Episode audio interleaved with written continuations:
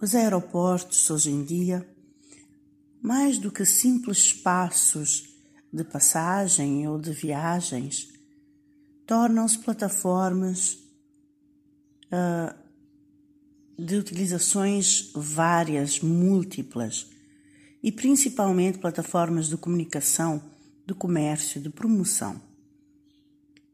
Os aeroportos, hoje em dia, são pensados como espaços diferentes, com um design inovador. Todos os aeroportos do mundo são decorados com obras artísticas que promovem a cultura, as paisagens, a personalidade, o pensar, as estratégias, o ethos, a uniqueness, os valores da região ou do país. São como um cartão de visitas um preâmbulo do que o visitante poderá encontrar na tal região ou no país. Promovem os produtos, serviços que o visitante poderá ter acesso, incentivam-no a utilizar esses produtos, estes serviços. Espanta-me, portanto, que em Cabo Verde esse não seja o caso. Cabo Verde, um país turístico, um país que deveria estar a vender a sua cultura como principal ativo uh, para promoção turística, por exemplo, espanta-me que isso não aconteça. Como um exemplo, vamos tomar o novo aeroporto reformado da praia, que não contém uma obra de arte. Nem pintura, nem escultura, nem tapeçaria, nem instalação temática esporádica de arte nem fotografia. Há simplesmente um vazio de personalidade cabo-verdiana, de alma cabo-verdiana, do nosso ethos nesse aeroporto. Mas para mim, mais do que isso, é uma perda de oportunidade. É algo que é praticamente uma galeria de arte que está lá vazia, que poderia estar a promover uh, imensos locais, uh, não só locais, mas sentimentos, pensamentos, formas de estar.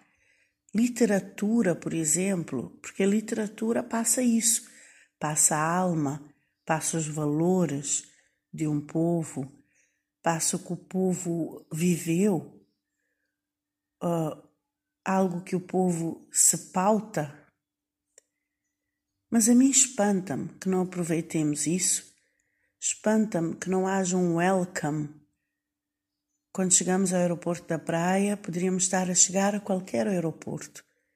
Não sabemos que chegamos a Cabo Verde, não sabemos que chegamos à praia, à terra do Batuque, da cidade velha e a Morna, que afinal até é património material da humanidade. Como é que sabemos que chegamos nessa terra? Como é que sabemos? Como é que podemos mostrar ao turista? Não, agora sim, cheguei neste tal país da música. Agora sim, cheguei a esse país que tem uma enorme parte do território de mar, por exemplo. Como é que nós promovemos isso? Ou como é que nós neste momento estamos a deixar de promover isso? Isso é mais que vendas, é mais que turismo é a própria alma de Cabo Verde, é o ethos, é o que é que nos faz ser cabo-verdianos. E como é que nós podemos mostrar isso logo ao imigrante quando ele chega? Ou os residentes quando chegam em casa? Em 2018 viajava para o Brasil a partir da Ilha do Sal e lembro-me de ter ficado um bocado chocada com um pátio interno que havia sido feito recentemente na zona das partidas internacionais, que tinha um maravilhoso espelho de água, mas, no entanto, uma escassez de plantas incrível. Ora, um pátio interno com um espelho de água é suposto proporcionar um alívio de sombra, de frescor, de... e não havia nem cadeiras, bancos para as pessoas se sentarem e apreciarem um pouco daquele ar livre, daquela natureza antes de saírem do país. É nesses detalhes que eu acho que nós perdemos.